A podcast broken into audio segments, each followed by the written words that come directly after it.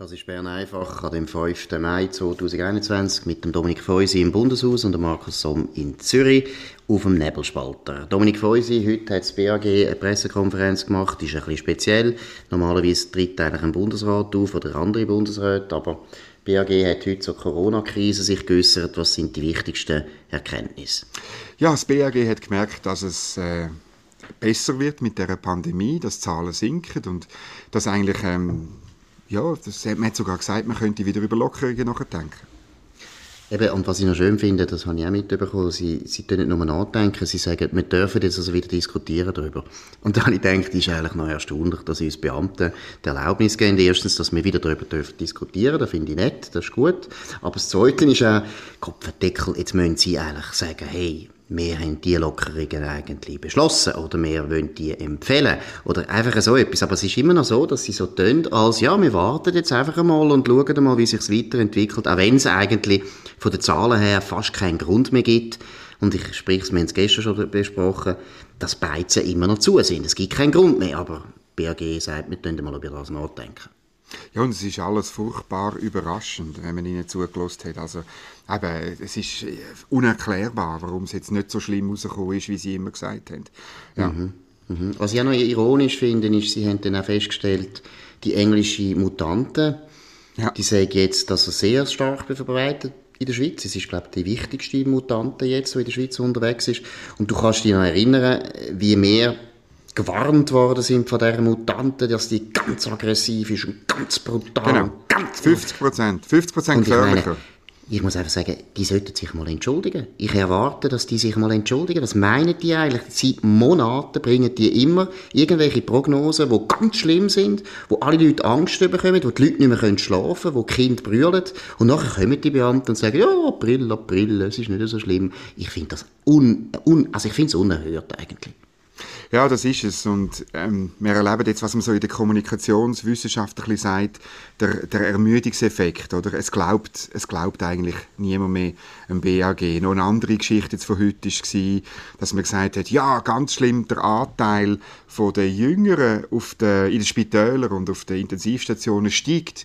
Das ist ja klar. Wenn die, wenn die 80-Jährigen und mehr älter die, die sonst betrifft, das Virus, geimpft sind, dann muss der Anteil ja steigen. Also das ist jetzt ein klassischer Fall, wo man, wo, wo man mal nicht über Prozentzahlen operieren sollte, sondern mal sagen, wie es wirklich ist. Ja, und es ist immer so die gleiche Stoßrichtung. Es ist immer, immer, immer schlimm, schlimm, schlimm, negativ, negativ. Und wenn es dann positiv ist, dann ist man überrascht und tut so, als wäre das eigentlich jetzt ganz speziell, dass sich alle ihre Prognosen, die eben nicht gestimmt haben, nicht bewahrheiten. Ich finde, mhm eigentlich hätte es auch mal können sagen ja, es tut uns leid, wir haben das anders eingeschätzt. Und ich, ich meine, ich hätte jetzt ehrlich gesagt sogar teilweise noch Verständnis. Man kann ja das sagen. Ja, man kann ja sagen, äh, schaut mal, Prognosen sind etwas Ungenaues. Genau. Und mit, es tut uns leid, wir haben uns auch geirrt und äh, jetzt sind wir natürlich positiv überrascht. Wir freuen uns mit der Bevölkerung. Ja. Aber nicht so. Aber nicht so. Nie Good News, sondern immer Bad News, Bad News. Und wenn Bad News nicht so bad sind, dann sagen sie nichts, dann sind sie so ganz Oder sind, oder wir sind überrascht, das. Oder? Genau. Man muss es im größeren Zusammenhang auch noch sehen. Nächsten Mittwoch wird der Bundesrat wieder über Corona-Politik reden. Heute ist die Vernehmlassung fertig zu dem Drei-Phasen-Plan. Du erinnerst dich, wo vor zwei Wochen beschlossen worden ist, so im Grundsatz, und dann in die Vernehmlassung gegangen ist. Und es ist noch interessant, ähm, wir haben ja gestern darüber geredet, dass äh, die Wirtschaftsverbände äh, auffällig still sind. Das stimmt nicht ganz, wie es heute klar geworden ist. Also der Gewerbeverband zusammen mit den Volkswirtschaftsdirektoren wehrt sich gegen den Drei-Phasen-Plan zu Recht, weil er sagt, das ist faktisch ein Aufschieben von den Öffnungen, oder? wenn man so Phasen macht, die irgendwie bis im August dauern. Ja, und ich wirklich sagen, die Wirtschaftsverbände, die sind jetzt einfach sehr, sehr gut beraten, wenn sie jetzt einfach anfangen, Druck machen, immer wieder Druck machen, weil ist gut, dass man das hört. Ich bin sehr erfreut, dass da ein bisschen Druck gemacht worden ist, aber es ist meiner Meinung nach immer noch zu wenig. Und weil eben, ich finde, es ist eigentlich spektakulär. Die haben uns wieder gesagt, wo sie die Terrassen aufgemacht haben, haben sie auch wieder so also mit weinerlicher Stimme und pessimistisch gesagt, ja, dann schauen, wie das rauskommt, ganz schlimm, ja, vielleicht kommt es eben nicht gut, wir machen jetzt ein riesen Risiko, genau. aber, aber, aber nichts davon, oder? Sie haben sich wieder mal einig geirrt Und äh, die Wirtschaftsverbände können da zu viel akzeptieren. Also wir können jetzt auch wieder mal über die bürgerlichen Parteien äh, uns unterhalten. Auch dort finde ich es ganz erstaunlich. Ja, und also es gibt noch einen Wirtschaftsverband, ähm, der große von der Hegebachstraße, die Economie Suisse, wo offenbar, ich habe es jetzt noch nicht gesehen, aber gerüchteweise ähm, dem Dreiphasenmodell zustimmt. Und es ist wie immer, wenn die Wirtschaftsverbände gespalten sind, dann ist es einfach für den Alain Berset zu sagen, ja, die Wirtschaft äh, sagt ja Verschiedenes, also machen wir, was wir für richtig erachten. Absolut, genau. Aber eben, halten wir mal fest, das ist jetzt eigentlich wirklich Good News. Die Terrassen sind offen, es hat sich nichts verändert. Im Gegenteil, die Zahlen sinken weiter.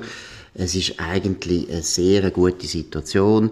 Beim Impfen habe ich auch den Eindruck, dass es jetzt wirklich langsam an Fahrt überkommt, dass das Problem sich langsam erledigt. Das muss man auch mal positiv vermerken. Also wenn das so weitergeht, habe ich das Gefühl, wir werden vor dem Sommer aus dem Gröbsten draussen sein. Wir hoffen es und wir hoffen, dass wir schnell können impfen können und dann ist der Sommer vielleicht noch gerettet. Aber Stichwort Impfen ist gut. Ich weiß nicht, ob du das gesehen hast im, im Telegraph. Wir lesen ja beide ein bisschen angelsächsische Medien, weil die gut tun.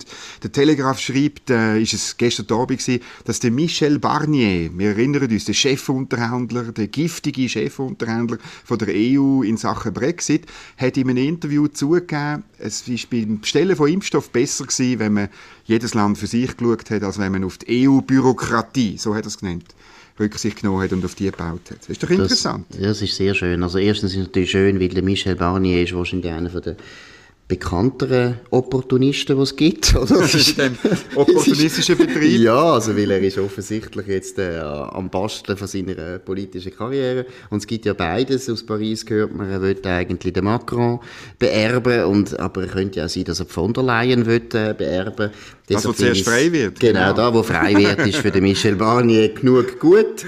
Aber äh, ich würde jetzt sogar darauf tippen, dass er als richtiger Franzose natürlich in Paris Nummer eins wird sein als genau. Nummer eins in Brüssel. Ist das Gleiche bei der Angela Merkel. Auch Frau Merkel wird Nummer eins sein in Berlin und nicht Nummer eins in Brüssel. Das ist ja auch so eine Lebenslüge von diesen EU-Politikern, dass sie alle selber, wenn sie eigentlich können wählen können, wollen sie doch lieber in ihrem Nationalstaat Nummer eins sein, als in dieser wunderschönen, grossen Organisation EU, die die Zukunft von Europa soll bedeuten. Sie glauben offensichtlich selber nicht dran. Aber das zeigt, der Nationalstaat ist überhaupt nicht tot. Im Gegenteil, er ist wahrscheinlich richtig verstanden das Konzept vom 21. Jahrhundert. Und weißt, wir haben ja bei uns da auch gehört, auch beim BAG und auch beim Alain Berset, beim Impfstoff, man müsse international zusammenarbeiten, äh, das Wichtigste müssen wir machen.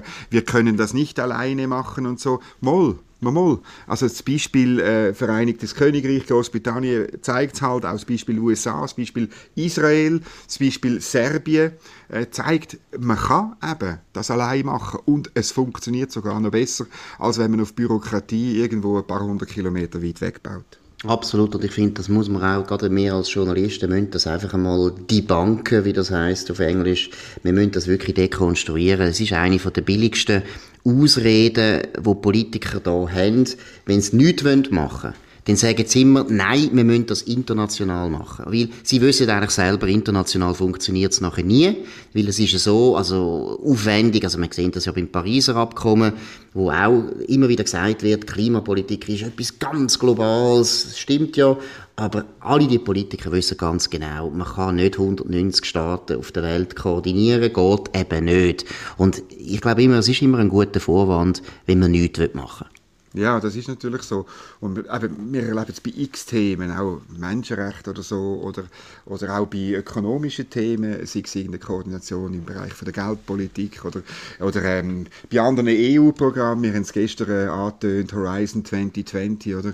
Also die Forschung und Innovation wird in der Schweiz gefördert, das erste Mal. Absolut. Und ähm, nicht via Brüssel, wo noch Leute sitzen, die irgendwelche politische Entscheidungen treffen. Absolut. Jetzt ein ganz anderes Thema, heute im Nationalrat, die Organspende. Äh, Dominik Feusi, was ist genau passiert? Ja, also man ist noch am Reden. Also bei diesen Initiativen ist es, sind die einzigen Geschäfte, wo im Nationalrat jede und jede kann so lange reden, wie er will. Und es ist wirklich ganz ein, ein schlimmer Usus geworden, dass da Leute wirklich ähm, stundenlang gehen reden. Aber im Thema äh, äh, geht es eigentlich um die sogenannte Widerspruchslösung. Claudia Wirz hat das bei uns auf nebelspalter.ch schön aufdröselt. Es geht also darum, dass in Zukunft jeder eigentlich soll ähm, Organspender sein, außer er hat im Portemonnaie oder sonst irgendwo eine klare ähm, Formulierung, dass er das nicht will sein. Also heute muss man ja sagen, ihr könnt meine Organe haben und in Zukunft müssen wir eben Widerspruch einreichen. Und das ist natürlich aus einer liberalen Perspektive völliger Blödsinn, weil der, der, Naturzustand, der normale Zustand ist, dass der Körper mir gehört. Mhm. Und, man, und, ich werde erst zum Ersatzteil lagern, wenn ich das zulasse.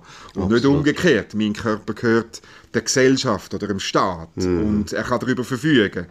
Ähm, das ist natürlich eigentlich abzulehnen aus, aus einer liberalen Sicht, weil das Eigentum am eigenen Körper ist das Ureigentum für jeden Liberal. Ich habe John Stuart Mill und ich kann eigentlich überall nachlesen, ja. also das ist nichts mehr Neues. Aber es ist wirklich lustig, oder? Nachdem sie es überall anders enteignet haben, oder? Sind wir, genau. sie, sie, sie, nehmen uns alles weg, oder? Sie tun die Steuern, haben sie jetzt etwa auf 50 Prozent. Also, wenn man alles anschaut in der Schweiz, selbst in der Schweiz sind wir eigentlich etwa bei 50 Prozent, wo wir von unserem Einkommen müssen abliefern an den Staat äh, eben, sie tun uns enteignen, wo es überall geht, und jetzt kommt der Körper dran. Jetzt haben wir die Verstaatlichung vom Körper beschlossen. Also es ist eigentlich schon sagenhaft, oder? Also wir werden noch darüber abstimmen können. Also es gibt noch einen indirekten Gegenvorschlag, der nicht ganz so schlimm ist, aber wo ich eigentlich auch nicht gut finde, wo das dann so ein bisschen, die, die, Widerspruchslösung so ein bisschen in Watte packt. Ich finde das auch nicht gut. Ähm, eigentlich müssen wir die Initiative, wie die meisten Initiativen, sollte man eigentlich ohne Gegenvorschlag vor das Volk bringen und dann kann man, wenn es dann ein Gibt, kann man dann immer noch ein Gesetz basteln und nicht so vorauseilend irgendetwas basteln. Und was ich eben auch ganz etwas äh, Trauriges finde im Ganzen, also ich lese jetzt gerade ein, ein, interessantes Buch von einem Amerikaner über das Thema eben Vertrauen unter Menschen und, und der Westen zeichnet sich eigentlich aus durch ein unglaublich höchstes Vertrauen, das wir haben untereinander, auch zu total uns fremden Leuten. Das ist etwas ganz Wichtiges, das ist eine okay. riesen Errungenschaft vom Westen. Und Organspende ist eigentlich ein gutes Thema, oder? Ich glaube, dass im Westen eigentlich die meisten Leute, ich auch, ich finde Organspende etwas Gutes. Ich finde, mhm. ich, habe, ich habe nichts grundsätzlich dagegen. Im Gegenteil, ich kann mir sehr gut vorstellen, dass ich an meine Organe spende. Das mache ich gern, aber das ist genau der Punkt. Ich mache das freiwillig, weil ich wildfremden Leuten mein Herz oder meine Lungen gern anvertraue. Das ist ganz unglaublich reife, individualistische Einstellung, die der Westen sehr gepflegt hat. Und in dem, dass man das jetzt im Prinzip den, den Körpersozialismus einführen will, zerstört man genau das Gut. Man zerstört, dass wir eigentlich durchaus bereit sind, eben sogar unsere Organe einem wildfremden Menschen zu geben, damit er kann überleben während wir sterben oder schon gestorben sind, je nachdem. Aber es ist wie in vielen Sachen, es ist auf eine Art gut gemeint, oder? Wie es findet, eben Organspende ist ja etwas Gutes. Aber dann haben sie irgendwie das Gefühl, ja, nein, aber die Leute folgen nicht, oder? Also tun wir gerade jetzt irgendwie ein Gesetz machen, tak, tak, tak. Also es ist ja eine Initiative, aber wir wollen es jetzt ja. eigentlich so machen, dass eben im Prinzip die Leute gezwungen werden, also entmündigt werden, das Vertrauen, das ich sonst habe, als Private, als, als, eigenes, als eigene Person gegenüber wildfremden Leuten, wird so völlig untergraben.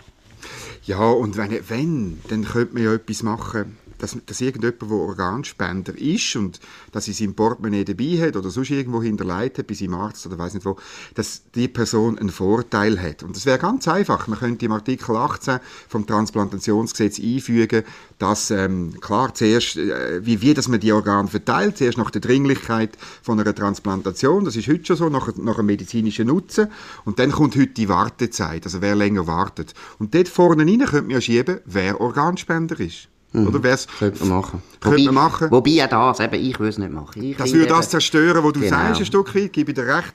Aber es wäre wenigstens ein liberaler Anreiz. Genau, absolut. Jetzt, wenn wir schon beim Liberalismus sind und bei der Schweiz sind, noch etwas sehr Erfreuliches, etwas, was ich euch allen würde empfehlen würde. Schaut mal den neuen Werbespot an, wo Schweiz Tourismus gemacht hat mit dem Roger Federer genau. und dem Robert De Niro. Du hast ihn jetzt auch angeschaut, Dominik, was ist dein Eindruck?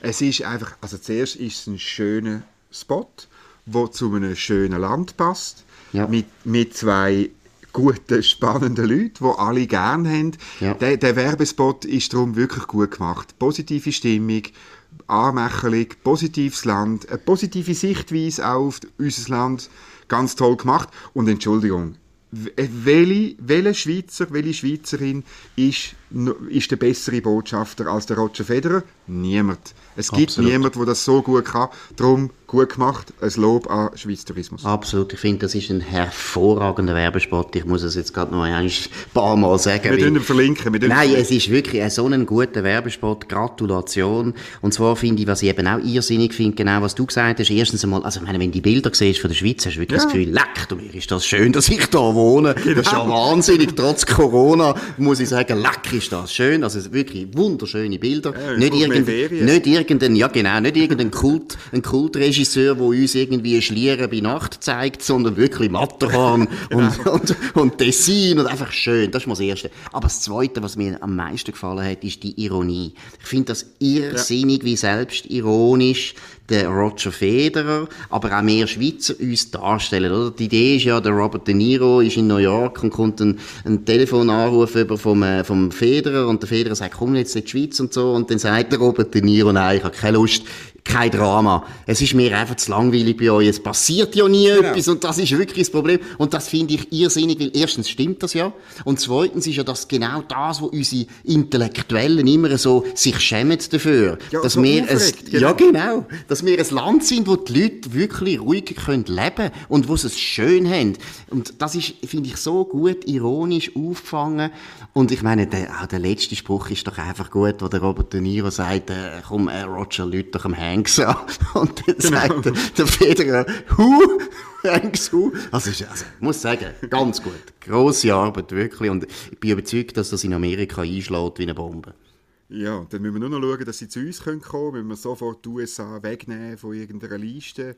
Äh, genau. Ich weiß jetzt gar nicht, ob sie auf der Liste der gefährlichen Länder sind, aber falls sie wären, Aufruf an Alain Berset, sofort wegnehmen von der Liste, sofort genau. mehr, mehr Flüge anbieten, Zürich, New York, äh, San genau. Francisco, Zürich und die Amerikaner in die Schweiz holen und uns ein schönes Land zeigen. Ja, und vor allem, also jedes gute Hotel, das wir haben in der Schweiz, sollte jetzt Robert De Niro sofort einen Brief schreiben und schreiben, genau. hey, wir laden, da, wir laden Sie ein, kommen Sie gerade eine Woche gratis wohnen bei uns, Gott verdeckel, wir können Ihnen Drama bringen, indem dass wir ein paar alte Filme von Ihnen vorspielen. Also irgend, irgend so etwas. Aber was ich auch noch habe ankündigen das weißt du noch nicht, aber es ist eine schöne Nachricht, wir werden jetzt mit dem Robert De Niro natürlich auch für den Nebelspalter so einen Werbespot äh, filmen. Sehr billig, kein Problem für uns als Startup. Äh, der Robert De Niro macht alles gratis, weil er uns auch so unglaublich langweilig findet. Also von dem her, alles gut.